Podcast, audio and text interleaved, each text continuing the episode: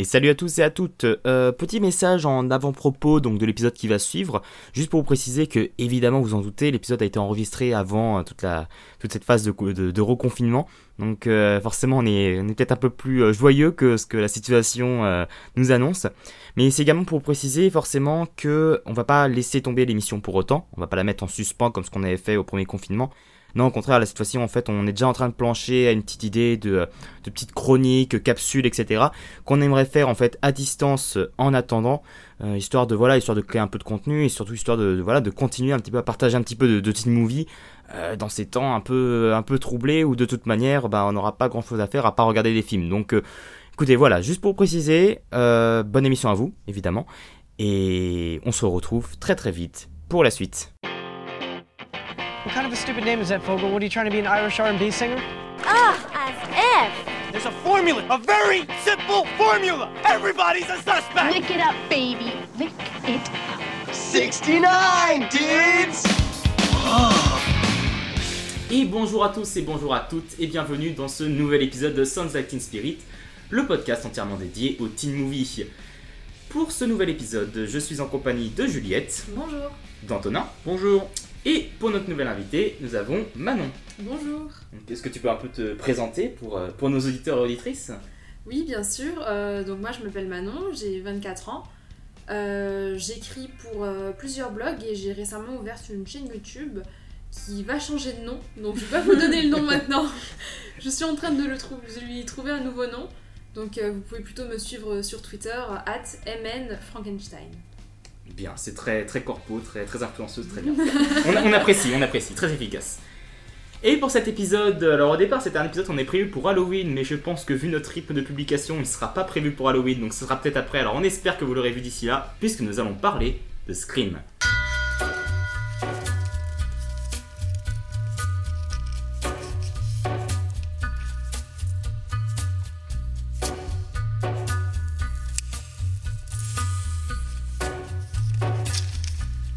Donc Scream, c'est un film réalisé par Wes Craven qui est sorti en 1996. Et pour le pitch, eh bien, je peux demander à Juliette de nous faire un, résumé. C'est bien parce que j'ai vachement été prévenue avant en plus. Alors, euh, non, bah, euh, Scream, donc c'est euh, c'est un slasher movie. Donc c'est un film donc, qui suit un tueur en série dans la ville de Westboro.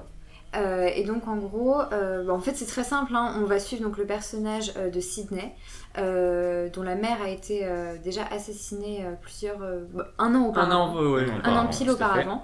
Et voilà, et en gros le film se dure sur dure un, sur un très court laps de temps. Et voilà, et on va suivre donc l'arrivée de ce tueur et la révélation de qui est ce tueur est-ce que tu avais déjà vu euh, Scream avant, euh, avant cette émission? Oui, oui, alors oui, Scream, je l'avais déjà vu avant, je l'avais, mais je l'ai vu un, million de fois, j'ai l'impression, ce film. Euh, donc j'avais vu quand j'étais ado, après je l'avais revu après et tout. En fait, c'est. j'avais, j'avais dû faire un travail en gros sur, les, sur les films d'horreur et Scream faisait partie de mon corpus, donc c'est vraiment un film que j'ai vu et revu et vraiment analysé théoriquement longtemps et tout. Donc c'est un film qui, qui n'a cessé de me passionner en fait, et plus je le vois et plus et voilà, et donc déjà c'est un film que théoriquement, juste voilà, purement j'adore, mais même en termes de, plaisir, je trouve ce film absolument formidable. Il, me fait rire, alors il me fait plus trop peur maintenant, mais à l'époque il me faisait peur, et c'est vraiment un film que je trouve brillantissime à tous les niveaux. Et toi Manon? Alors moi je l'avais déjà vu quand j'étais ado. Euh, j'en garde un souvenir assez flou. À l'époque, il m'avait fait peur. Du moins, j'étais assez jeune pour qu'il me fasse peur. Alors qu'aujourd'hui, il me fait surtout rire. Oui, c'est vrai. c'est vrai, c'est vrai. Et toi, Antonin euh, ouais, moi j'avais déjà vu. Euh, euh, bizarrement, euh, pas tant que ça, j'ai l'impression. Alors que c'est un film qui reste quand même beaucoup en, mémoire et qui, ouais, qui est absolument génial. Effectivement, qui est, quand même assez tendu, mais quand tu connais, quand tu le revois et que tu connais toutes les ficelles, qui fait effectivement plus tellement peur. Surtout que les, les slashers, mine de rien, c'est pas tant que ça jouer sur la peur. Et effectivement, qui est génial à tellement de niveaux, niveau réflexif à la fois voilà de la manière dont il reprend les codes il joue et en déjoue certains enfin c'est ouais c'est un film absolument brillant qui aussi euh, se fait pas mal critiquer sur ce sujet mais je pense qu'on en parlera plus tard assez injustement je trouve. Et, euh, voilà c'est un, super film quoi vraiment. Je sais que moi je vais vrai que le moins objectif je pense de vous euh, de vous de vous trois parce que c'est vrai que pour moi c'est un film qui est je, pense qu'il est dans mon top 5 de mes films préférés. De toute manière, c'est un film que, euh, que j'ai découvert, je devais avoir peut-être 12-13 ans, je pense. Et en fait, c'est ce qui m'a plongé dans le cinéma d'horreur. Et même dans le teen movie en général, je dirais, parce que je pense qu'avant, c'était encore qu'un petit... euh, qu'un petit... euh, qu'un un, sous-genre que j'aimais bien, mais voilà, j'étais encore assez jeune. Et euh, Scream, c'est vraiment le film qui a plong- qui m'a vraiment plongé dans, euh, dans l'amour du cinéma d'horreur et sur toute sa culture, et également du teen movie, avec ce que ça peut raconter sur les, euh, sur les différentes, euh, sur les états d'âme des personnages, sur leur psychologie. Et, euh, et pour cela, voilà, c'est un Scream, forcément, c'est un film que j'ai vu un, million de fois. Je me souviens qu'à l'époque, j'étais j'étais en extase à, l'attente de Scream 4, par exemple. Enfin, c'est vraiment cette période-là, en fait, que, que j'ai découvert le premier, peut-être quelques mois, quelques mois avant. Et en fait, forcément, voilà, j'étais vraiment dans cette euphorie-là où j'ai maté la trilogie des tas et des tas de fois. Et, euh, et même encore maintenant, c'est un film que que je revois avec les années. Et en fait à chaque fois c'est un film que j'arrive à redécouvrir à chaque fois parce que j'ai euh, bah, moi-même je grandis et euh, c'est toujours un peu difficile pour un film qui, qui nous marque autant dans notre enfance de d'avoir un nouveau regard dessus.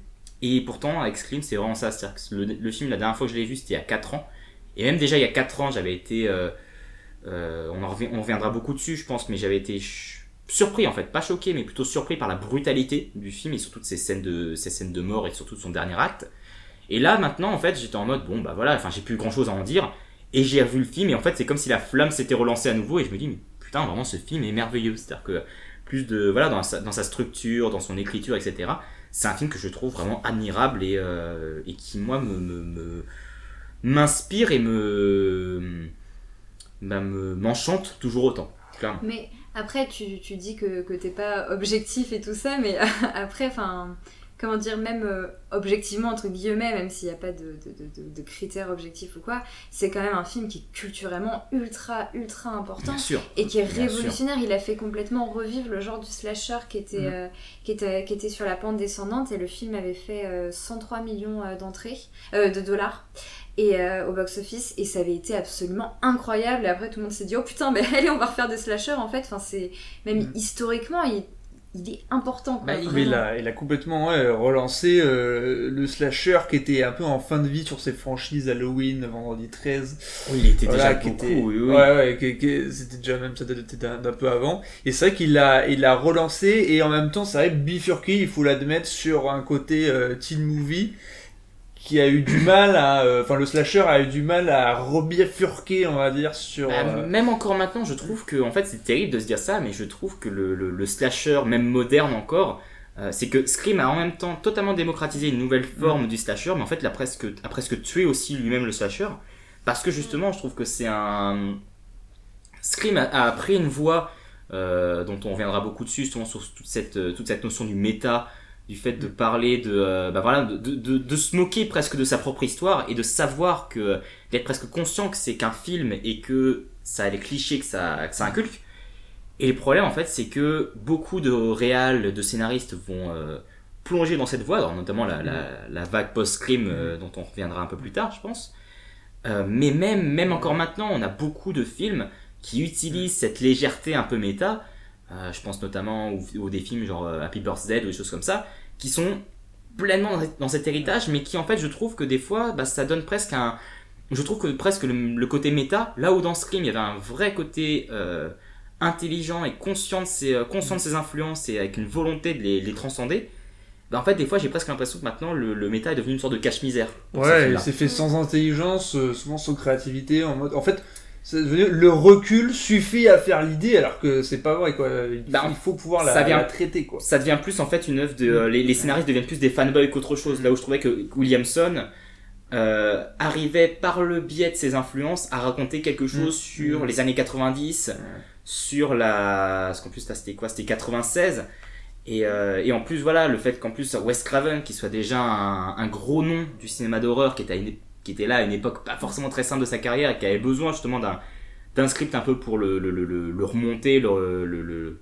voilà le, faire revenir sur le devant de la scène je trouve que vraiment le film a une sorte de d'énergie et de presque de rage où vraiment il veut un peu il cherche à cartonner et par chance il y arrive Et c'est assez fou que, que Kevin Williamson et Wes Craven soient autant euh, t'as l'impression que les deux mecs étaient en symbiose, quoi. Genre, parce Totalement. que quand tu regardes les, les Griffes de la Nuit, il y a déjà quand même beaucoup de choses où tu dis, t'as vraiment l'impression que c'est Wes Craven qui a écrit le scénario, quoi. Et euh, même quand il fait euh, Freddy, enfin Freddy 7 surtout. Oui, Freddy sort de la nuit, qui, ouais, qui, qui, qui, qui, qui est déjà très très très très méta et, euh, et ouais, t'as- vraiment une, une- un- le projet euh, ouais, le projet comme ça de réunion de deux, deux visions qui s'accordent vraiment bien euh, là-dessus quoi Bah, qui s'accordent et qui, mais qui n'était pas forcément de choses simples, parce que c'est vrai qu'au départ, Wes Craven n'était pas forcément chaud à l'idée de faire le scénar, justement parce qu'il voulait un peu quitter le monde du cinéma d'horreur, et parce que justement lui-même a trouvé au départ que le scénario était trop, euh, trop violent au départ, donc c'est pour ça qu'il était très réticent, euh, très réticent à l'idée d'y participer.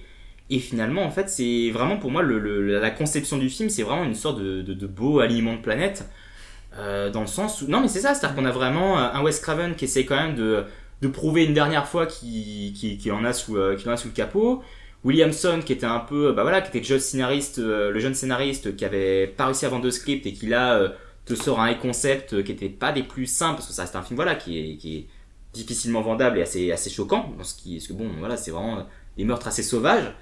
On a à côté de ça les, les déchus frères Weinstein qui bah, à l'époque dominaient un peu Hollywood et qui justement voulaient aller en plus dans le, cinéma d'horreur. Donc là ils avaient les moyens pour et puis voilà après évidemment euh, là une des grosses forces du film c'est son casting par exemple Mhm.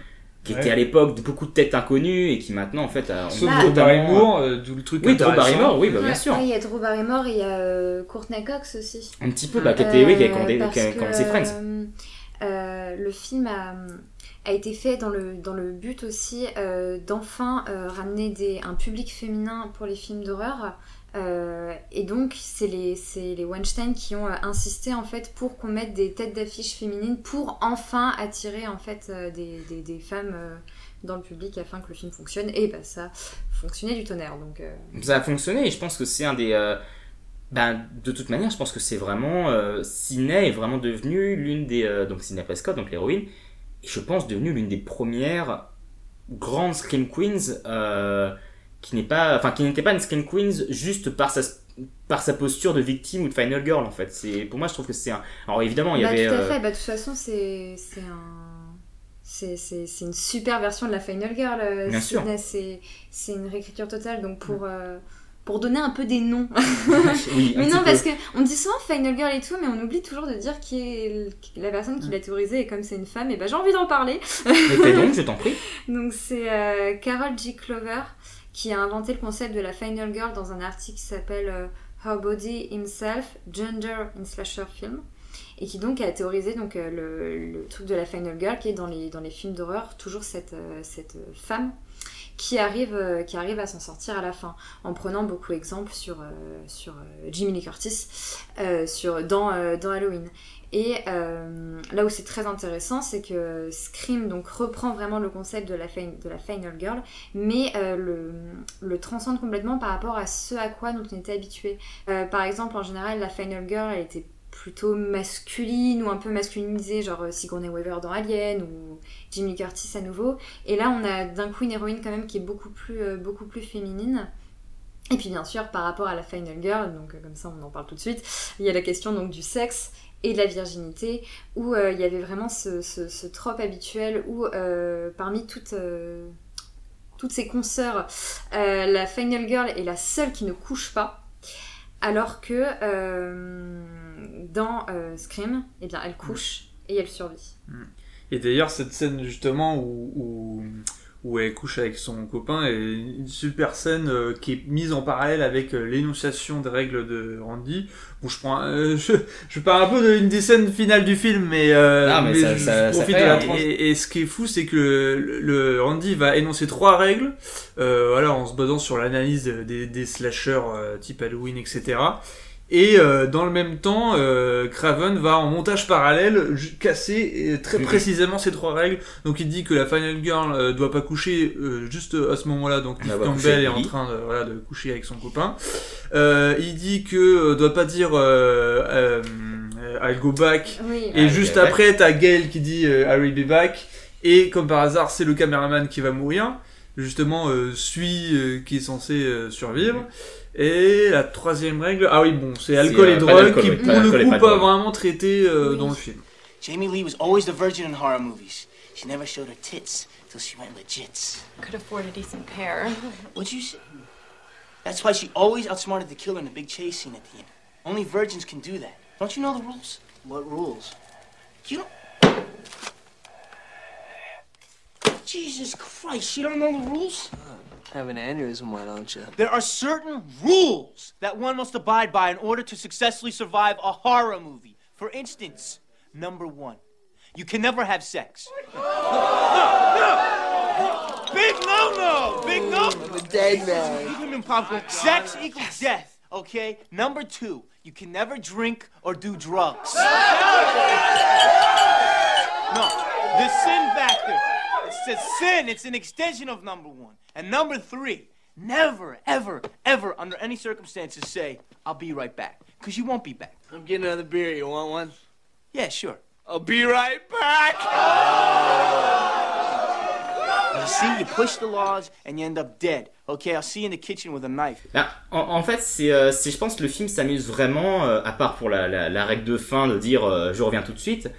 euh, c'est, euh, c'est vraiment, en fait, je pense, euh, Kevin Williamson cherchait vraiment à créer un, un contre-pied total et un, une finalité un peu, euh, un peu ironique aux, aux règles qu'on pourrait dire comme euh, conservatrices du slasher de base. C'est-à-dire que c'est vraiment, euh, dans beaucoup de ces films-là, même si c'est pas quelque chose qui est revendiqué dans beaucoup de ces films, ce sont des tropes qui restent très voilà c'est euh, si vous êtes des jeunes et que vous vous amusez à boire à, avoir, euh, à pratiquer le sexe ou alors à ou à prendre de, à prendre de la drogue bah vous êtes vous allez être mortellement puni en fait par le tueur Mais Et, même euh, sans... pardon. oui Même sans, même sans des questions de, de référence à des trucs méta et tout, je trouve ça euh, euh, euh, brillant en termes de, de narration, même sans faire référence aux autres films d'horreur et tout, ça construit un suspense que je trouve assez merveilleux Mhm. parce que donc il te dit vraiment si tu couches, tu meurs. Oui, à, À ce moment-là, on, elle, elle on couche. sait pas qu'elle va survivre. Et non, on sait pas qu'elle va survivre. Et, et juste en création de suspense, je trouve ça super fort.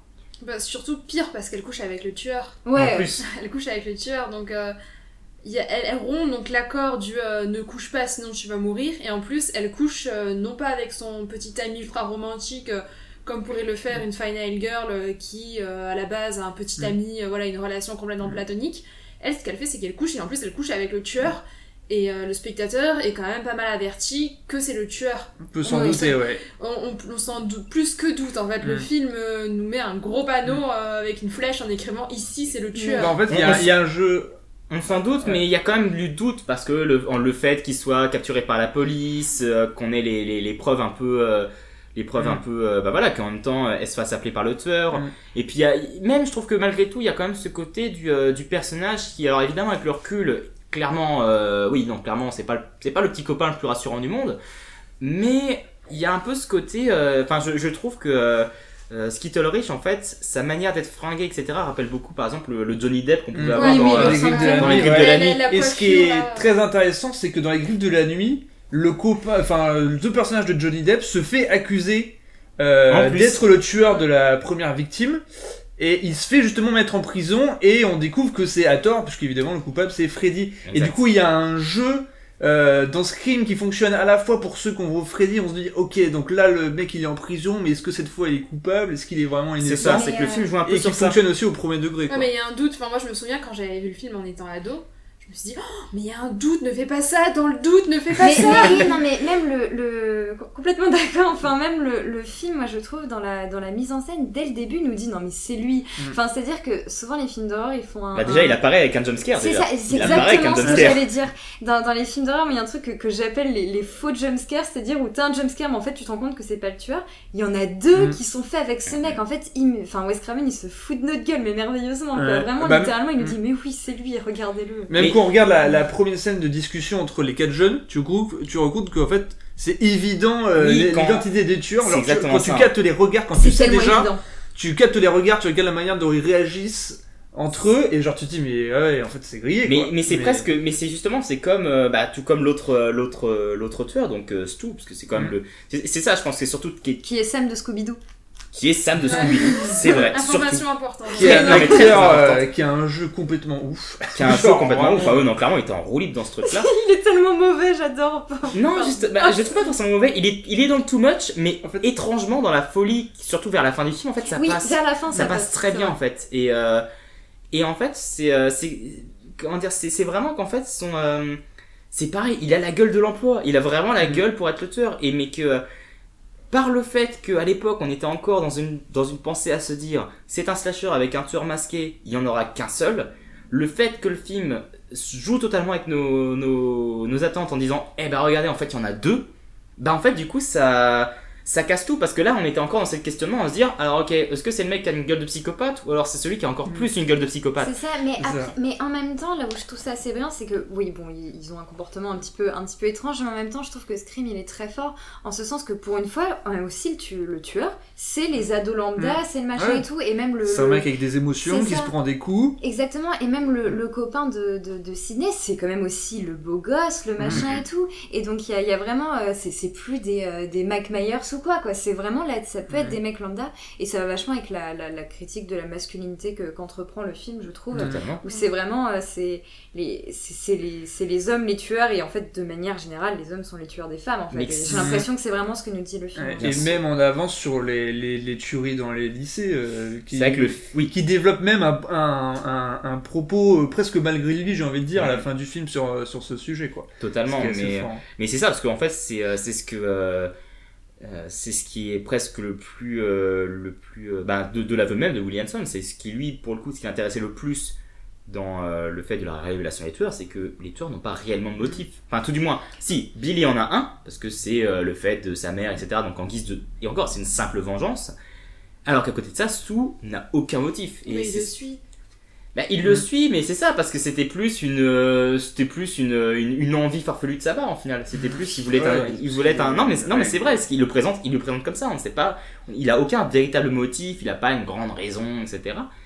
Et, euh, et c'est ce qui fait que, ouais, je trouve que, d'une part, il y a vraiment tout ce côté critique de la masculinité, et en fait, c'est qu'on se rend compte que vraiment, c'est un film qui donne la part belle aux, aux nerds, aux, euh, aux Mm. geeks, etc. Enfin, clairement, euh, bon, Ah bah, après, Randy, c'est bah, c'est le geek par excellence. Et je pense que, je pense que tout le monde qui a découvert ça, ce, ce film-là plus jeune a vraiment été, euh, c'était vraiment son héros, quoi. Randy, c'était vraiment le, le, l'animal totem du film, quoi, presque. Mais, non, mais c'est vrai, et, et justement, le film met ça en plus, il y a, enfin, voilà, moi j'adore l'écriture du film, je, je trouve toujours ces dialogues très très efficaces, et puis voilà, il y a cette réplique où à la fin, Randy s'est fait tirer dessus, on voit qu'il, non, il, en fait ça va, en fait ça va, il s'en sort très bien.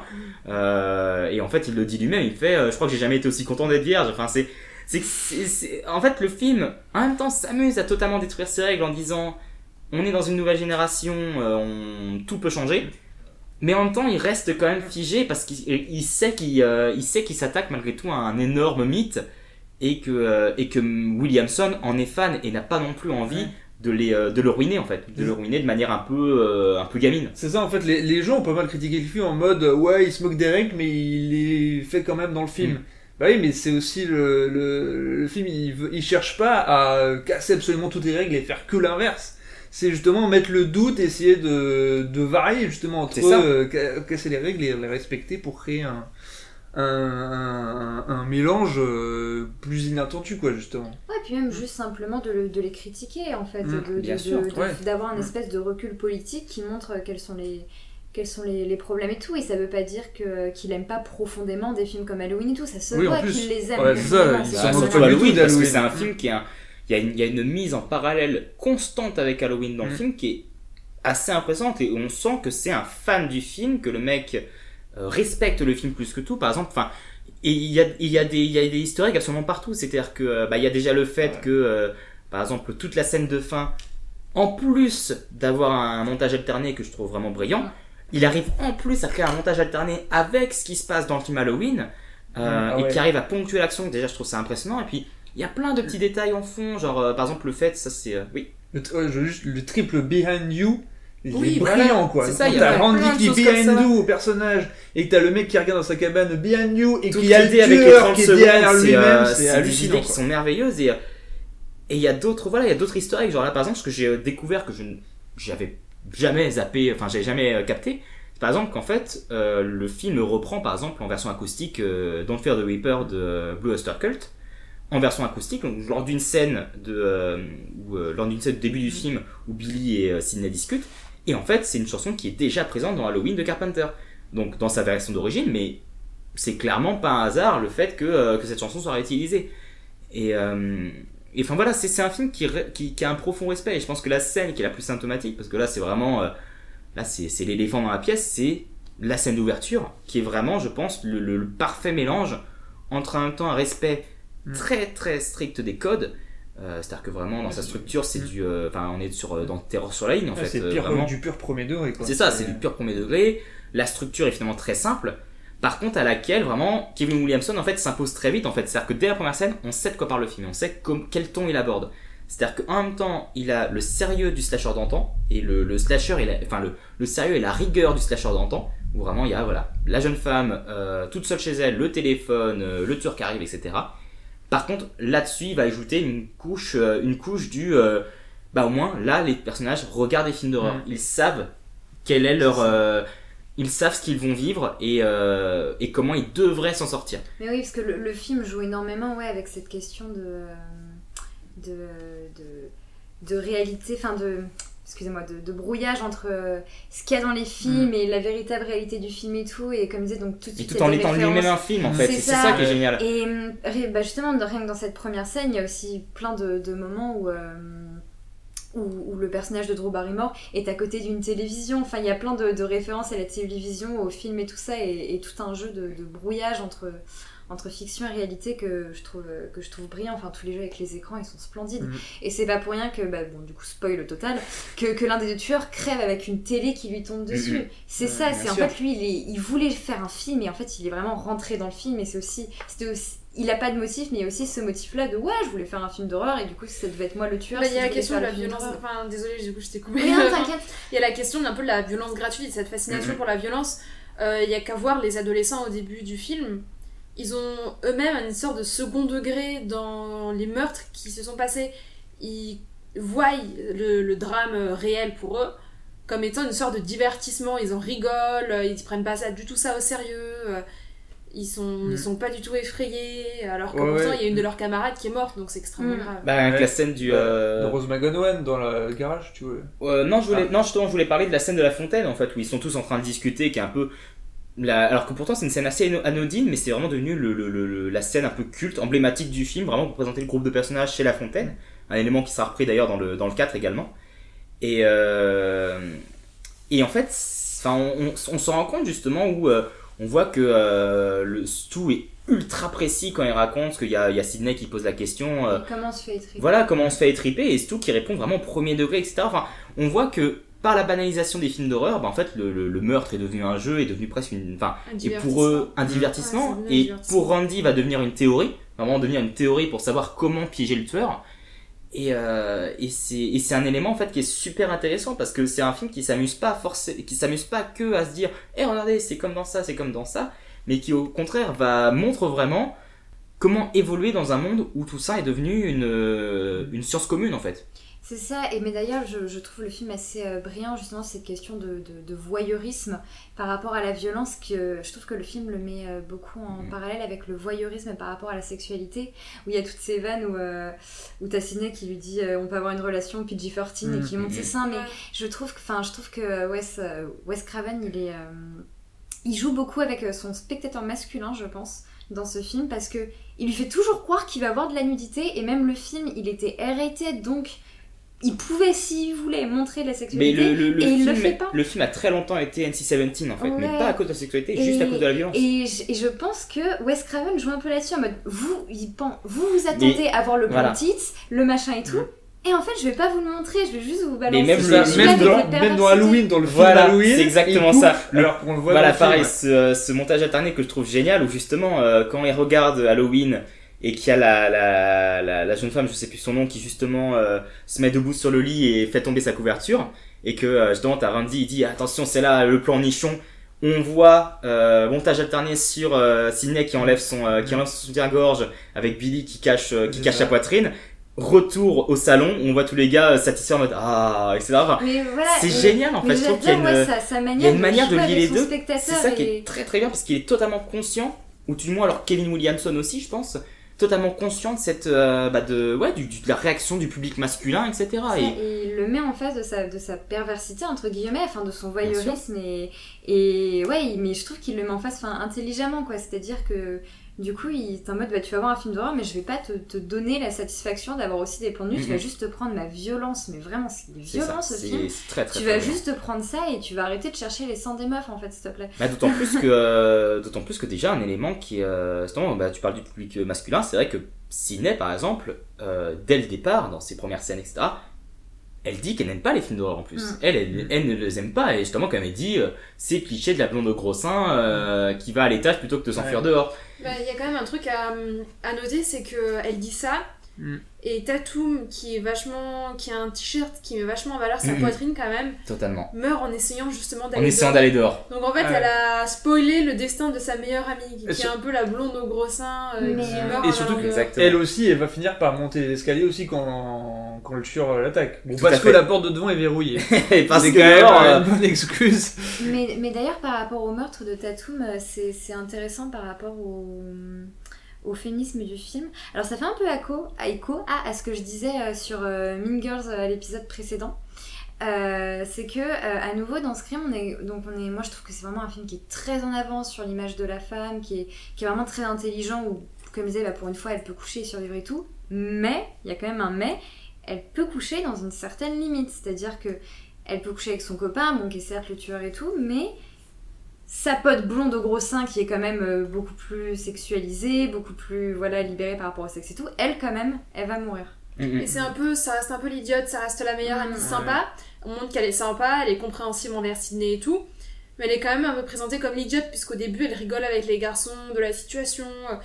Elle n'est pas non plus vraiment présentée comme étant une lumière cette fille, parce qu'elle est très sexy et tout. Donc ça reste un peu, euh, ça reste un peu l'élément sexy du film qui va mourir Ouais. dans de sales situations et on va se délecter de la mort de cette fille sexy. ouais c'est ça c'est libérez-vous mais pas trop quand même soyez la soyez la semi quoi Et d'un autre côté, il y a l'histoire de la mère de Sydney, qui est morte euh, parce que justement, elle avait des amants, et euh, ça, bon, ça, ça a entraîné sa mort. Et d'un autre côté, ben, on a, la, la mère de Sydney n'est jamais pointée du doigt pour avoir des amants, en fait. On s'en fiche un peu.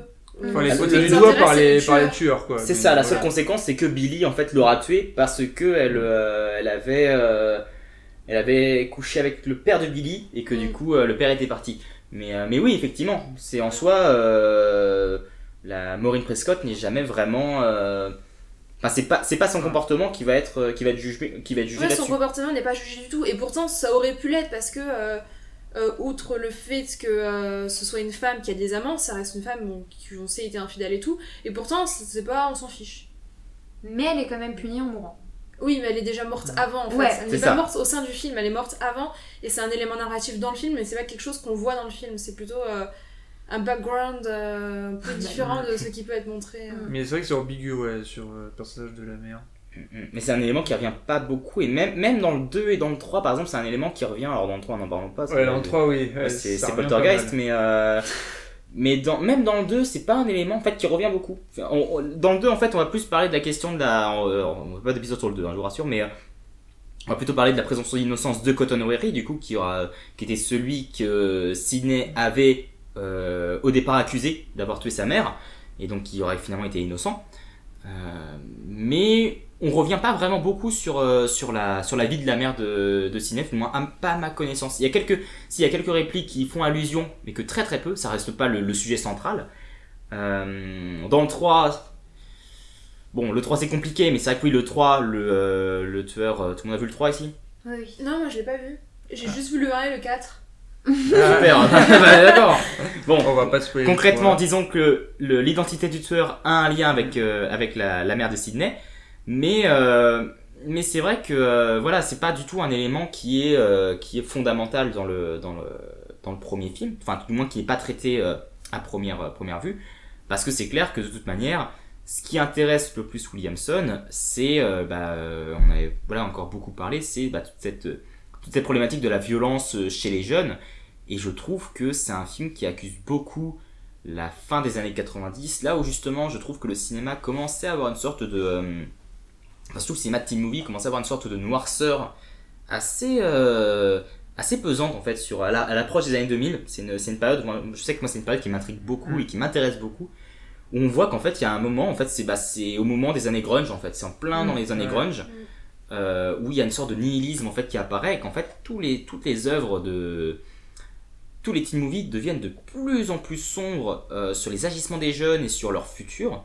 Et je trouve qu'en cela, la fin de, de la fin du film, qui en plus déjà de base euh, qui est déjà une scène finale de quand même 40 minutes, hein, ça reste un... Enfin c'est ça, c'est que tout le film d'abord au départ nous, nous plonge un peu partout dans Woodsboro et euh, après il nous faut un énorme final dans une seule maison pendant 40 minutes. Un peu comme déjà- Halloween finalement. euh. Un petit peu comme Halloween, encore une fois.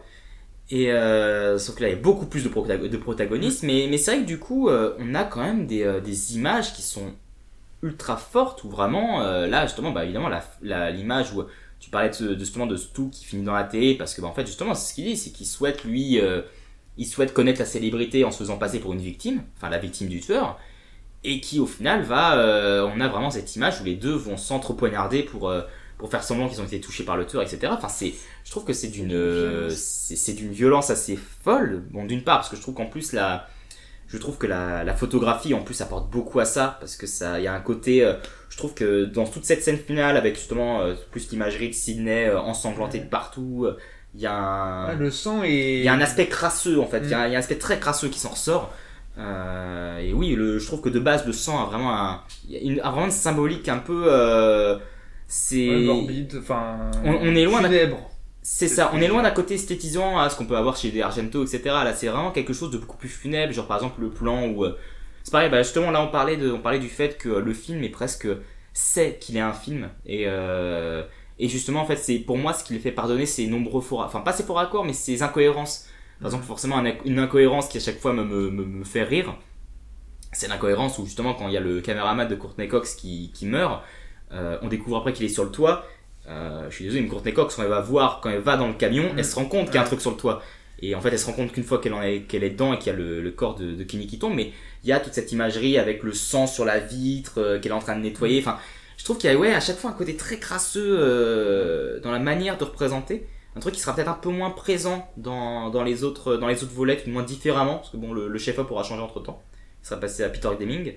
Mais, euh, mais c'est pour ça, je trouve qu'en fait, vraiment, le film, dans sa dernière partie, a vraiment un. Ouais, c'est ça, un- une ambiance un peu. Une ambiance un peu bizarre en fait. Moi, ça m'a pas marqué. Non, moi, je... ça m'a Ah, pas bah, du marqué. tout. Ah, Et même, euh, ouais, même la scène d'intro, genre le meurtre de Drew Barrymore, Oui, qui est quand même oui. très graphique. Ouais, qui, est très, bah, qui, qui Avec pose vraiment. euh, ouais, qui pose, L'image pose, hein. du petit ami aussi Ouais, euh, ouais, sur qui la est éventré, terrasse, éventré là, ça c'est ça ça me faisait peur à l'époque. Mm, Ouais, mais Ouais, Bon, ça par contre, je crois que c'est quand même un de mes grands mystères. C'est-à-dire que lui, je n'arrive jamais à savoir comment il a été tué en fait. Genre, euh, on entend le coup de couteau, mais en fait, après, Ah on ouais, voit le mec qui a plus de bite quoi. Genre, ouais. euh, Ça, j'ai l'impression qu'en sachant qu'il y avait deux tueurs, ils se sont un peu permis des folies. Genre, le proviseur, il toque à la porte, le proviseur, genre vraiment direct d'instinct, il ouvre la porte, il y a personne dans le couloir. tu te dis, bon, c'est. C'est ça, mais, on, mais en Le même fait temps, que ce soit un voilà d'où, c'est bizarre quoi. Bah, c'est ça, mais en même temps, voilà, c'est des incohérences qui, bizarrement, je trouve, dans le.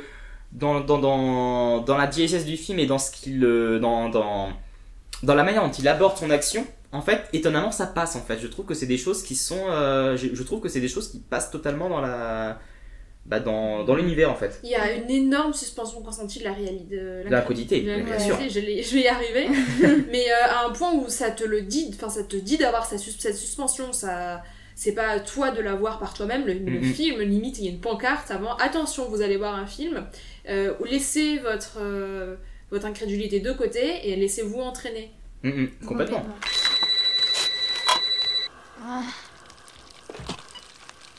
Hello? Why don't you want to talk to me? Who is this? You tell me your name, I'll tell you mine. I don't think so. What's that noise? Popcorn.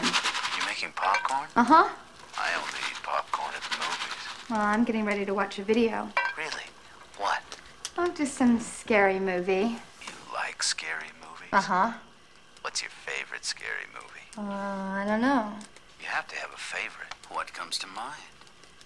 Um, Halloween.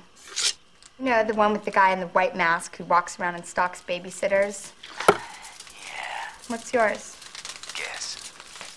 Um, Nightmare on Elm Street. Is that the one where the guy had knives for fingers? Yeah, Freddy Krueger. Freddy, that's right. I like that movie. It was scary. Wow, well, the first one was, but the rest sucked. So, you got a boyfriend? Why, you want to ask me out on a date? maybe. Do you have a boyfriend? No. You never told me your name. Why do you want to know my name? I want to know who I'm looking at. What did you say? I want to know who I'm talking to. That's not what you said. What do you think I said? What? Hello? Look, I gotta go. Wait, I thought we were gonna go out. Uh, nah, I don't think so. Don't hang up on me. Mais euh, pour, euh, pour en revenir à, euh, la scène finale du coup de 40 minutes et tout, là où je l'aime beaucoup aussi, c'est que j'adore sa manière de jouer, enfin qu'on aime aussi beaucoup dans ce film, c'est sa manière de jouer avec les codes du teen, du teen movie. Et là où c'est intéressant, c'est que donc cette scène finale, c'est une scène de soirée. Et dans les teen movies euh, plus, plus classiques qui ne sont pas des films d'horreur, il y a toujours le fameux trope de la soirée qui est toujours, alors en général elle est plus en milieu de film qu'en fin, mais c'est un grand climax de beaucoup de Totalement. choses. Et là c'est intéressant parce que du coup c'est vraiment la soirée et donc ça joue à la fois sur le climax du film d'auteur, du film d'auteur, du film d'horreur, enfin c'est aussi un film d'auteur, mais bref, du film d'horreur, mais euh, en jouant avec le trope du teen movie où dans tous les cas la soirée ça va être le moment giga climax où tout le monde va péter un plomb. Et là tout le monde pète un plomb, mais Ah bah littéralement. Mais, mais là, Vraiment. mais même là, en fait, c'est oui, on a une scène de soirée, mais c'est une scène de soirée qui est euh, qui est minime dans sa comment je pourrais dire. Bah, les plupart se barrent très vite en voiture. Déjà, en fait. ils- ils Mm. partent très vite, déjà très, déjà de base. ça finit en soirée film. C'est ça, mais, en- mais dès, dès le départ, ça passe en soirée film. hein. Dès le départ, il y a Randy euh, qui est en train de faire ses, ses propositions de VHS, etc. Enfin, on, on sent, il n'y a pas, il y a pas la même euh, cartographie, si je puis dire, euh, des soirées, euh, des soirées qu'on a avec une movie habituelle. C'est-à-dire qu'il n'y a pas, euh, le salon où tout le monde danse, euh, il n'y a pas euh, la cuisine où il y a Ouais. tous les tous les trous qui boivent, il n'y a pas, euh, il y a pas les, euh, enfin, si Ouais. là on a la chambre où euh, il y a les gens qui sont en train de coucher ensemble, mais il y a, c'est que, euh, c'est que deux personnages en fait. Justement, moi j'adore sa manière de jouer avec cette esthétique du, du teen et en fait de, de, de, de, de refaire donc cette fameuse scène de la soirée mais complètement différemment avec une soirée donc en, en soi qui est un peu ratée entre guillemets dans le sens soirée, euh, baise, alcool, piscine, tout ça puisque ça devient une soirée posée mais qui en fait en même temps est une soirée devient une soirée complètement dingue parce que c'est là où justement tout le monde pète un Mais câble et tout et tu disais y a, certes, on n'a pas les trous qui boivent dans la piscine, sauf qu'il y a tout, il y a dans la piscine, il n'y a pas tous les trous qui boivent dans la cuisine, mais en même temps, t'as cette scène qui dure des plombs dans la cuisine, où c'est là qu'ils sont avec euh, Sydney, tu veux savoir mon motif et tout, donc il y a un vrai. rejeu de tous ces codes de la fête en fait, mais la fête devient en fait la, la psychopathie entre guillemets des, des tueurs. Bah, il y a une... En plus, la scène de la fête commence de façon assez réaliste, je trouve. La fête, euh, ça aurait pu Mhm. être la fête de n'importe quel ado euh, qui l'organise chez lui en l'absence de ses parents. Il n'y a pas justement ce côté un peu projet X, entre guillemets, tu vois, où euh, il y a énormément d'alcool, il y a énormément de sexe et tout. Et c'est justement quand ça bascule euh, dans le meurtre, ça bascule dans l'horreur, là on, on perd ce côté réaliste, mais jusque-là c'est quelque chose d'assez ouais, réaliste, je dirais. Une, une fête euh, qui n'est pas celle d'un film. Ouais, une soirée tranquille, Ouais. Si, C'est ça, et c'est pas exagé... enfin, c'est pas dans l'exagération, ouais, c'est ça, des, Mm. des grosses soirées. T'as besoin de chaque soirée de- entre ados, c'est genre euh, la méga soirée. Bon, en même temps, c'est souvent, euh, dans les films, c'est souvent autorisé par un- organisé par un, un mec ou une meuf euh, riche, donc euh, souvent, euh, ouais, c'est ça, baraque de ouf et tout ça. Ouais, même là, euh, en fait, de manière générale, là, euh, justement, j'ai réfléchi beaucoup et c'est vrai que, bah, je pense qu'en général, en fait, on, on sent que Kevin Williamson embrasse complètement l'univers du Team Oui, ça c'est clair, mais essaye un petit peu de, de, de- de creuser au-delà, en fait, creuser un peu au-delà et surtout ce qui se passe à côté et de faire de chaque élément qu'on pourrait penser comme un élément rassurant d'un élément effrayant. Genre par exemple, bah, même la scène des toilettes, par exemple, qui est, euh, qui est, euh, alors j'ai un peu mitigé cette scène, je la trouve des fois peut-être, enfin je trouve peut-être un peu gratuite, mais où voilà, au départ, euh, bah, généralement euh, le les toilettes des filles, c'est vraiment le, sas en fait, le sas de discussion, de témoignage, etc. Et là, en fait, tout ce qu'on va voir, c'est une scène émotionnelle où euh, Sidney va juste écouter une conversation euh, sur sa mère, sur sa mère, sur sa mère et et elle. Et après, juste après, elle sera attaquée par euh, par Ghostface euh, qui débarque euh, un peu de nulle part. Mm. Mais- Mais, mais justement, à nouveau, cette scène des toilettes euh, joue vachement donc, avec les codes du teen movie, ce qui est vraiment le côté donc, de l'héroïne qui va dans les toilettes. Et qui c'est qui critique l'héroïne? C'est la pom-pom girl, c'est Mhm. cliché de la pom-pom girl, c'est la mean girls en fait. euh. Donc voilà, en même temps, il joue aussi avec tous ces codes, et, euh, mais il les, finalement, il les métaphorise euh, à chaque fois en fait avec une attaque du tueur finalement. Mm. vient, ça. Et, euh, c'est- et un petit détail sur cette scène, c'est que t'as la pote qui dit Ah, mais genre, où est-ce que tu vois ça? C'est genre, t'es exécrable comme meuf. Et c'est marrant, c'est le genre de petit détail qui est en général pas trop dans les autres films où, en général, euh, la pote, ouais, c'est justement un peu la, la, La suiveuse qui, qui acquiesce. Là, je trouvais marrant que. Ouais, oui, qu'il y avait vraiment une divergence, une divergence Ouais. d'opinion entre les deux. hein. Mais, euh, mais c'est pour ça, je trouve que. En fait, le film arrive vraiment bien parce que c'est ça, c'est que d'une part, il y a toutes les thématiques que Williamson essaye d'exploiter, essaye de raconter. Et d'autre part, il y a aussi la manière dont, euh, bah, la manière dont Wes Craven le film en fait. C'est que je trouve qu'il a une, ah, une mise en scène brillante. c'est ça, c'est. c'est- Alors, Wes Craven, j'ai, euh, je sais que j'apprécie pas forcément tous ses films, parce qu'il y a, il y a des films qui sont quand même bien, bien inférieurs. Mais là, c'est vrai qu'il a eu un, un regain total de. euh, bah, d'inventivité et de, euh, de, de narration par l'image, où je trouve des fois. Mais des fois, il y a des plans qui sont super anodins, ou que- qui vraiment, je sais pas pourquoi, qui me marquent. Genre, euh, par exemple, un des plans qui, je pense, m'a le plus euh, marqué du film, euh, et ce depuis le premier visionnage, c'est juste le plan où on voit donc Sydney qui découvre un petit peu, bah, qui découvre en fait que, euh, que Casey, euh, euh, donc euh, Drew Barrymore a été tué l'année dernière, et euh, qui est dans la salle de classe et qui regarde le, le siège vide juste à côté d'elle.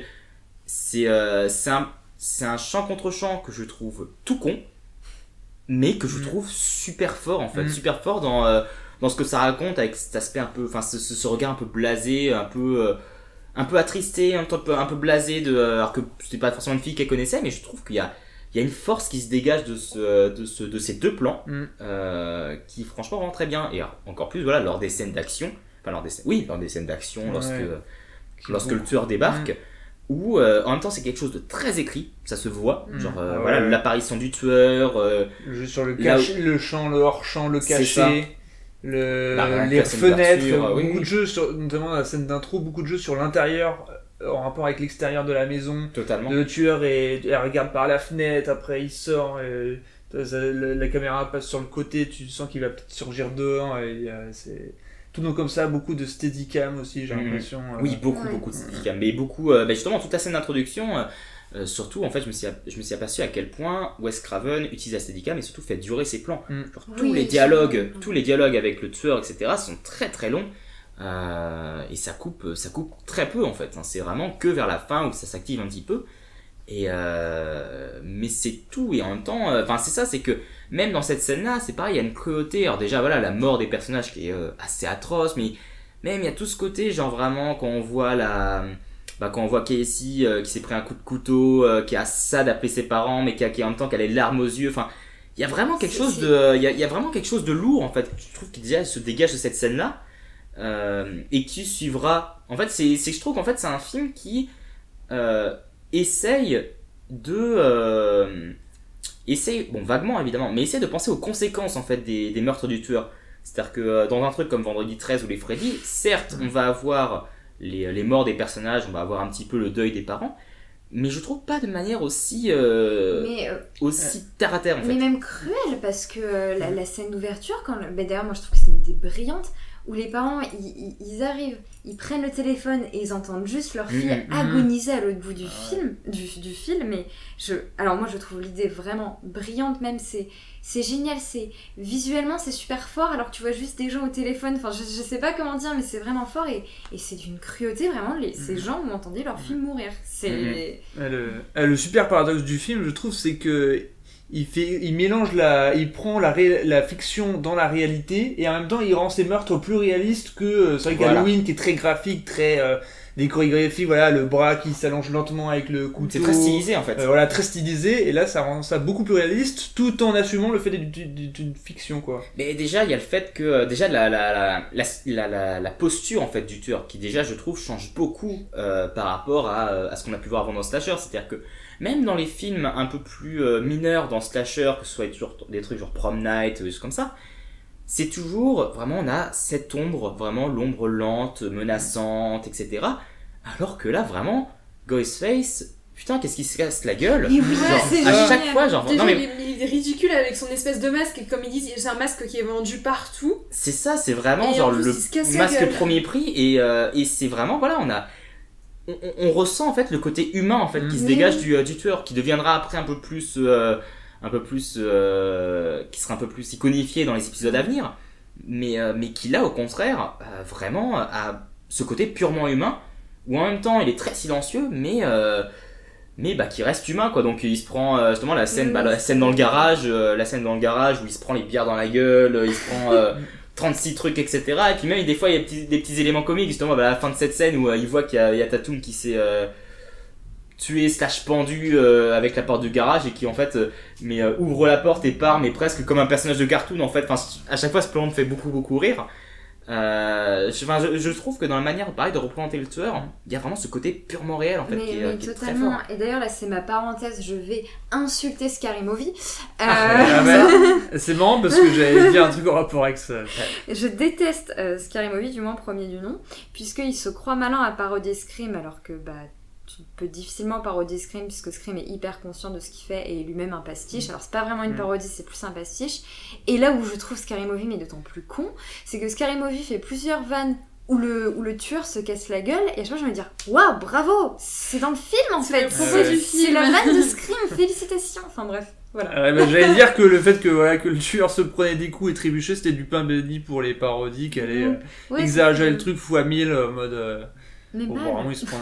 C'est trop facile, les gars. trop ça facile, pas comme ouais, ça. presque trop facile. bah après Même si j'avoue qu'il y a un truc qui m'a toujours fait rire dans les, c'est de le, le fait de quand tu vois le Michael Myers d'Halloween qui regarde par la fenêtre et genre et tourne la tête, c'est Michael Myers, et re-regarde, il est plus là. Je me suis toujours imaginé le contre-champ du tueur qui vite se dépêche pour aller se cacher euh, pendant qu'elle tourne la tête, quoi. Mais ça, c'est un truc que presque. Enfin voilà, c'est un, c'est un truc, je pense, dont Scream est totalement conscient en fait. Et euh, bon, qui est un peu abusé justement, pareil dans les suites, mais dans le premier, mi- par l'excuse en fait qui est, qui est de tueur, tu peux aisément en fait justifier euh, les, les téléportations un peu, euh, un peu hasardeuses. Non, mais c'est ça, genre par exemple, bah, même à la fin, euh, quand par exemple Sidney va dans le grenier, qu'elle part, alors que le tueur était, le tueur était à la fenêtre, elle se retourne et hop, il est plus là ça peut être justifiable. Et en fait qu'on va retrouver juste après en bas parce que bah ils sont censés ils sont censés être deux en fait être dedans. Donc donc dans un sens ça passe.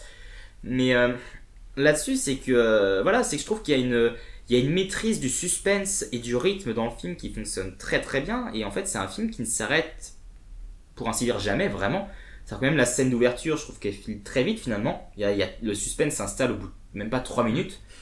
Euh, et même toute la suite, c'est-à-dire que vraiment on a l'exposition se fait très vite, c'est-à-dire qu'on a la scène de Sydney, euh, on la voit, euh, voilà, on voit la disparition de Casey, etc., la discussion, soir même, bam, directement l'attaque de l'attaque de Ghostface chez elle. Et euh, et après, enfin voilà, tout, s'enchaîne extrêmement vite, ce qui fait que bah le d'une part, on est, euh, on est à fond dedans. Enfin, vraiment, à chaque fois, je trouve que le film a un rythme qui, qui, se, qui se déroule Tu super vois pas bien. passer les Mmh, deux Tu vas heures. pas, Vraiment, tu vas pas vois passer les, tu vas pas, tu te 1h50, passer la durée. ouais. Oui, 1h50, c'est ça à peu près. Et en même temps, c'est que ça donne en fait une, une- un sentiment de menace omniprésente, bah, comme je disais déjà avec les lieux typiques du teen movie qui en fait deviennent des dangers potentiels, et qui là en fait fait que le ça file à tout à l'heure et puis tout à l'heure et puis là voilà et le fait que le film se déroule sur quoi peut-être 3 jours même pas? 2 3 jours? Ouais, enfin, c'est vraiment pas long. hein. c'est ouais c'est 2 3 jours et, euh, et en fait ça ça donne au film une intensité qui est, euh, qui est super euh, super intéressante et puis euh, on, on parlait on, on, y- on en parlait un petit peu avant dans tout ce côté justement que le film est comment dire critique un petit peu la, la, la, la fascination que les gens ont pour les tueurs en série etc c'est un élément qui est même purement mis, euh, mis en avant bah, lors de la scène du vidéoclub par exemple euh, où justement Randy Mix euh, dit lui-même que donc il travaille dans un vidéoclub qui dit que les films de, de slasher sont ultra populaires en ce moment etc enfin le, le film questionne beaucoup en fait justement cette, cette fascination morbide qu'on peut avoir pour le, pour le cinéma d'horreur justement voilà avec euh, c'était succès des, des, des, des deux tueurs euh, qui veulent être un peu les, les, les grands survivants donc hein, une thématique qu'on verra un petit peu également dans les suites et euh, et donc en cela ouais c'est je trouve qu'en fait ça c'est que c'est un film qui en même temps euh, bah voilà comme, comme comme on l'a dit un petit peu c'est que voilà il, il prend totalement conscience de sa réalité mais également de son côté fictionnel et arrive, à prendre, arrive un peu à prendre le meilleur des deux en fait. Ouais, tout à fait, mais même quand tu. euh, la critique de. De la fascination qu'on a pour, euh, pour les tueurs et pour leurs victimes et tout ça, il est il s'est beaucoup cristallisé dans le personnage de la journaliste. Bien sûr, de Même si elle, elle est pas elle est pas totalement négative, hein, c'est un personnage qui est très intéressant mais qui est aussi critiqué par le par le film et euh, elle est elle est aussi euh, un peu critiquée dans sa manière de vouloir vite courir avec la caméra, le machin, le bidule. euh. C'est le cliché de la journaliste dans Bah, le film. ouais, c'est ça, La journaliste vraiment, ouais. hyper lourde. Et, et ouais, et mais en même temps, là où c'est intéressant, c'est que c'est un personnage quand même un peu plus profond que ça, qui a quand même un degré d'analyse un peu intéressant et qui est. Et donc voilà. Mais en fait, c'est un perso, qui a- un perso qui a, une, qui a une, belle- une bonne évolution en fait. Même dans les. euh, bah, encore une fois, je reviens sur les suites une fois de plus, mais c'est. Enfin voilà, il a une- elle a eu une belle évolution dans les suites, euh, dans les suites, etc. Parce que dans le premier, elle est quand même présentée de manière très détestable. Et c'est justement un petit peu. euh, En fait, c'est elle mêlée avec le côté. euh, ultra léger, euh, voire même un peu concon de, euh, de, de Dewey, donc, qui, est- qui est joué Ouais. par David Arquette, qui, euh, qui fait que le, le, elle arrive vraiment à trouver un juste milieu en fait dans sa, dans sa, comment dire, dans sa, dans sa manière d'être, et qui rend le personnage, enfin surtout que le film vraiment l'iconise totalement à la fin. C'est- C'est-à-dire qu'au départ, elle est vraiment considérée comme la fille opportuniste, elle se fait euh, prendre un pain dans la gueule de la part de, de la part de Sidney, etc. Enfin, c'est pas le personnage euh, attachant par excellence. Et en fait, à la fin, c'est elle qui va véritablement sauver la situation, qui va devenir le presque la, bah, la sauveuse de la Mhm. situation, en fait, presque. Ça reste, ça reste Sidney qui va vraiment mettre un point final à l'histoire, en retirant euh, sur Billy, etc. Mais ça reste Courtney Cox garde une place prépondérante dans, le, dans la résolution. Ouais, bah ouais. Enfin, les... Il y a le côté des flics qui, comme d'habitude, servent à rien en général dans les slashers. Et c'est la journaliste un peu lourde qui Mhm. finalement a son heure de gloire alors que le flic n'a servi absolument à rien. Et que les personnages adolescents ont du mal. Et il y a une sorte de. de... Enfin, je dirais pas une relation de confiance, mais une sorte de relation euh, intéressante qui se crée du coup entre Ciné et la journaliste. Totalement. Parce Ouais. que les deux sont associés pour tuer le, pour, euh, tuer le Ouais, tueur, parce en fait. d'antagoniste à allié, quoi. Ouais, Ouais, c'est ça. elles deviennent alliées et euh, c'est assez intéressant, je trouve. Mm. Ouais, Mais- même dans la, dans la cuisine, quand justement bah, Courtney Cox arrive un peu en, en Deus Ex Machina avec le flingue et tout. Ouais, que- comme tu dis, maintenant, il y a, il y a un moment, il y a un contre-champ, un regard entre les deux qui montre vraiment qu'elles ont une, ouais, une relation de confiance en mode bon, allez, maintenant, on, on, on s'allie, meuf, et on, et on, et on nique les mecs. Mhm. J'aime bien. Ouais, Mais c'est vrai que ouais, le, personnage de Dewey en soi il sert euh, pas à grand chose dans le film. Moi j'ai l'impression que il, il est un peu là pour fournir une, euh, une romance autre que celle entre Sidney et son copain qui est en fait le tueur et d'une manière d'intégrer une. euh, Un petit peu, ouais. Un petit Voilà, peu. Bah, mais- Je pense que c'est pour ajouter ouais, cette touche de légèreté en fait. Parce que là où le film, je pense, aurait pu être très plombant dans ce que ça raconte, là au moins, euh, je pense que euh, T-Way et puis même l'interprétation de David Arquette, je pense, apporte beaucoup dans, euh, ouais, dans ce côté ultra léger en fait. euh, dans un côté ouais, qui gardera un peu toujours. Mais, Ouais, il y a- il y, a vraiment cette désacralisation aussi du flic qui, ben, qui là pour le coup est en plus le frère de Tatum. mm, mm. Donc Tatum le chambre plus. toujours, il est complètement ridicule. Il a 25 ans, il me semble, il dit qu'il a 25 ans, ou 24 ans. Non, il en a 25. c'est vrai. 25, il a 25 ans. Et euh, il est pourtant tout. Enfin, il est considéré comme un adolescent presque. Il, il fait presque partie de ce groupe d'adolescents, puisque sa sœur le chambre toujours. Il est toujours attaché au cercle familial. Et il n'est en rien le sauveur de la situation, ce flic. Non. Ouais, c'est un personnage assez particulier euh, de Dewey. En plus avec le jeu de David Arquette qui est qui est, qui est, qui est bon mais qui est, qui est particulier. Enfin on n'est pas trop habitué à ce genre de jeu un peu. euh, C'est de l'absurde en, fait. Il est- euh, ouais, enfin, euh, ouais, il est, c'est un peu ouais, le, le- l'humour presque slapstick des fois, genre euh, l'une de ses premières apparitions, le fait qu'il soit, euh, c'est le, le quand quand se fait courser chez elle et que il y a le, le faux jumpscare quand elle ouvre la Mm. porte et que c'est juste lui qui a un masque Mm. qui panique tout autant. Enfin, il y a, il y y a un côté ouais, il y a un côté un peu ouais, presque un peu slapstick où c'est, euh, je Ouais. trouve que c'est très, euh, c'est, c'est- ça rend le personnage attachant en fait ça. Mais de toute manière, c'est ça, c'est que je trouve que l'écriture du film fait que les tous les personnages sont Mm. ultra attachants en fait, de manière générale. Même, euh, même, même, même les personnages d'a- d'arrière-plan, justement, bah, Casey, je parlais justement du, du, du champ contre champ tout à l'heure, bah, il y a des éléments qui font quand même que ça reste un personnage, on ne connaît absolument pas sa vie, euh, on, on apprend quelques, quelques éléments après, mais on, ça reste pas un personnage principal, et ben malgré tout, on arrive à avoir Mm. totalement de l'empathie pour elle. Même le proviseur, même le Même le proviseur, proviseur. quand, Ouais. quand il, quand il s'énerve contre les deux mecs qui font une mauvaise blague là euh, dans le lycée Mhm. en dans le Godface, ou même quand tu parles du mousse slapstick quand il se fait sursauter par son propre reflet dans la glace, c'est assez rigolo, euh, c'est c'est marrant. I need your attention now, kids. Due to the recent events that have occurred effective immediately, all classes are suspended until further notice. The Woodsboro Police Department has issued a citywide curfew beginning at 9 o'clock tonight. Looks like we've got a serial killer on our hands. Well, serial killer's not really accurate. Gotta knock off a couple more to get that title. Well, we can hope, can't we? I mean, we certainly don't have any leads. Have you located Sydney's father yet? No, not yet. Well, he's not a suspect, is he? We haven't ruled him out as a possibility. You'll excuse me. I'm sorry. Am I keeping you? If I may say so, Miss Weathers, you are much prettier in person. So you do watch the show? I'm 25. I was 24 for a whole year. Please call me Gail. Et donc, euh, donc voilà, donc Scream, c'est vrai que ça, comme on l'a dit de façon dès le départ, c'est que c'est un film qui a eu une énorme influence sur, euh, sur le cinéma d'horreur en général, et puis même sur la, la culture horrifique, en fait, je pense, parce que ça a surtout apporté un nouveau, bah, un renouveau dans le cinéma d'horreur. D'une part, je pense en termes thématiques, parce que voilà, on disait est maintenant sur un, on est sur un cinéma qui est euh, conscient de lui-même, conscient de ses influences et conscient de sa, conscient de sa, de ses clichés. Mais en même temps, en fait, c'est vrai que c'est surtout que ça a apporté un tout nouveau public, en fait, à ce genre-là, qui était devenu, euh, enfin, surtout le genre du slasher, qui était un petit peu plus, euh, bah, un petit peu plus, euh, Vieillissant, Oui, voilà, vieillissant, totalement, ouais. totalement vieillissant. Ringard, c'est devenu ringard. Oui, c'est ringard, bah, justement. Bah, Aujourd'hui, ouais, quand tu vois Halloween 7. euh, Le problème, c'est qu'aujourd'hui, c'est quelque chose d'autre. C'est que c'est-à-dire que faire un slasher qui parodie le slasher est maintenant ringard. C'est exactement ça. C'est exactement ça. Alors que voilà, maintenant, bah, on, on revient à une sorte de, de, de, de, de- de méthode où voilà, c'est maintenant le, le slasher redevient quelque chose de sérieux, mais on a, on a, on a rarement en fait vraiment de, de, pur slasher genre dans le dans le comment dire dans, dans la définition pure du terme, genre la vendredi 13, ça se fait Mm. encore que très très peu. Il faut, il faut quand même une certaine légèreté. Et c'est un truc que Scream aura apporté et qu'on retrouvera dans plusieurs. euh, de toute façon, dans, de toute façon euh, Kevin Williamson va un peu bouffer à, tous les râteliers durant Ouais. cette période-là. Euh, C'est-à-dire que bah, du coup, ce qui s'est passé, c'est que donc, Scream est sorti en 96, S- euh, Scream 2 est sorti moins un an pile après la sortie du premier. Euh, C'est-à-dire que le premier était encore au cinéma, Dimension Swim a lancé directement la production du second.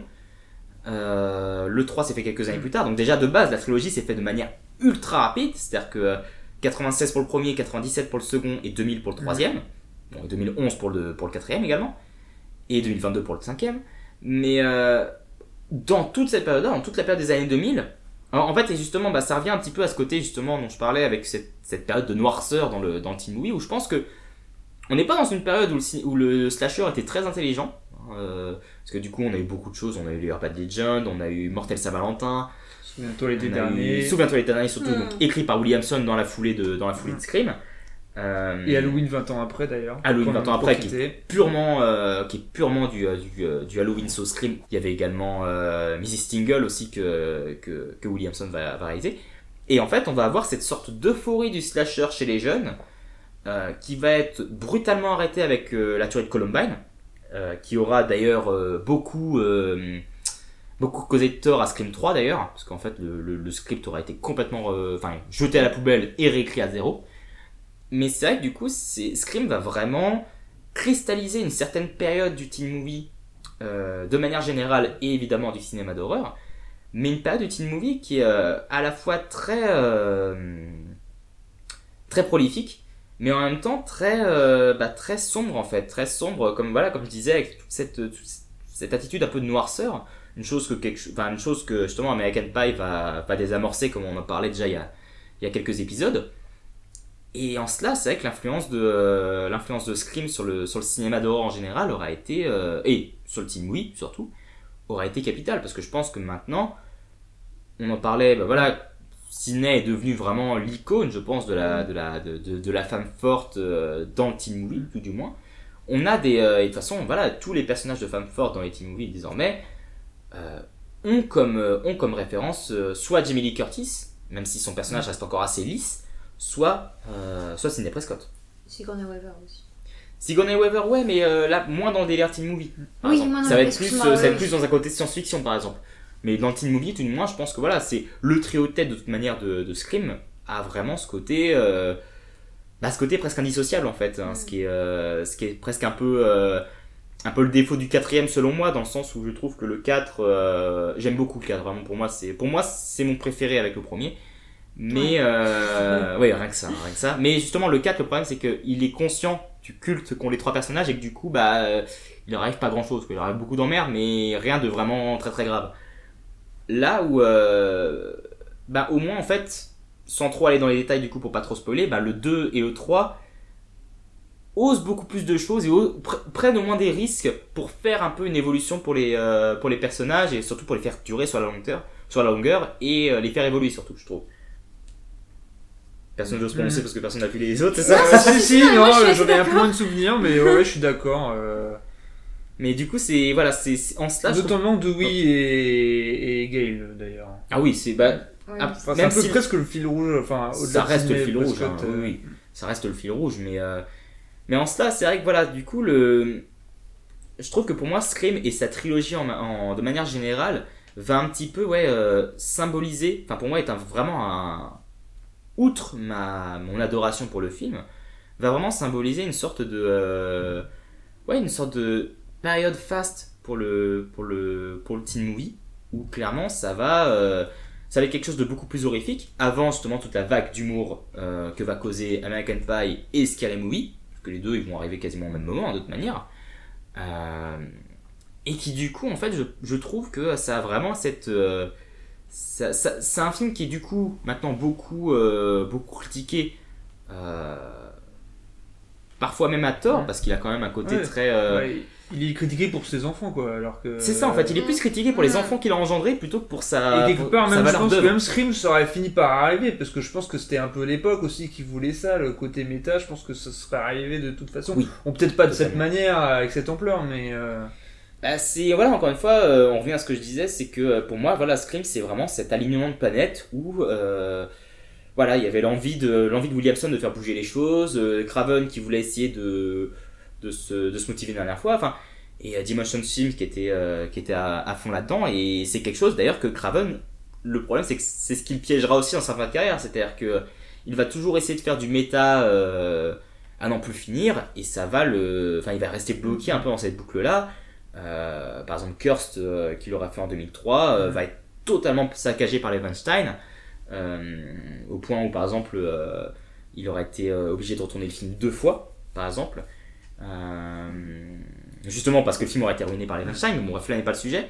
Mais donc voilà, c'est un film en fait qui pour moi voilà, reste une, une pierre angulaire du teen movie en général pour ce qu'il aborde, pour sa manière de, de traiter voilà, la question du sexe, de la violence chez les jeunes, tout ça mais c'est presque en fait voilà un film qui s'est euh, qui s'est condamné lui-même en fait parce que y a on arrive à une euh, il, il- pose en fait un tel euh, un tel coup de pied dans la fourmilière qu'on sait pas trop quoi ajouter là-dedans. Et, euh, et c'est presque en fait son c'est presque son seul défaut euh, sur le long terme je veux dire. Alors après à voir voilà justement à voir si euh, la suite de Scream parce que là donc du coup euh, parce que donc on a effectivement le cinquième épisode de, de Scream qui est prévu pour 2000, euh, 2022 euh, mais ben, on reste quand même sur. euh, Normalement, on est dans une logique de reboot. On est dans une logique de reboot où les trois personnages reviennent encore. Mais normalement, l'idée est quand même de créer un reboot, chose que le 4 voulait déjà faire. Mais les résultats au box-office n'étaient pas suffisants. Ça a été, quel- ça a été quelque chose d'annu- d'annulé. Et entre-temps, Wes Craven est malheureusement décédé.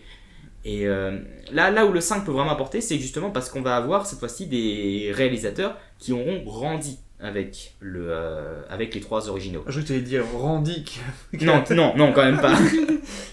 Mais qui auront grandi avec les trois épisodes originaux. Et je me dis que ça peut être, pourquoi pas, l'élément qui va leur permettre surtout de, de proposer quelque chose de plus. Même si très sincèrement, je vous avoue que c'est peut-être quelque chose plus proche de la série télé, euh, qui était pas bonne, pas... Dis- disons que c'était vraiment un plaisir coupable. C'est, je sais pas si quelqu'un d'autre a vu la série pas télé. vu non plus. Non. Voilà, mais en gros, là, c'est... disons que la série télé, la première saison n'est vraiment, vraiment pas bonne. La seconde, ça commence un peu plus à s'amuser, mais c'est voilà, ça reste, euh, ça reste totalement dispensable et euh, je peux même pas prononcer sur la saison 3 qui est une sorte de reboot en 6 épisodes. Enfin bref, c'était, euh, c'était un peu, un peu compliqué, mais euh, voilà, c'est, c'est une saga qui, voilà, je pense a surtout été un peu euh, entaché par ce qu'elle a engendré, que ce soit même ses suites, hein, qui sont pas toujours très bien appréciées, euh, ou même voilà la série, etc. Mais dont le premier épisode reste pour moi voilà une euh, un- une date une date clé en fait, une date clé dans l'évolution du teen movie, dans l'évolution des de la caractérisation de ces personnages.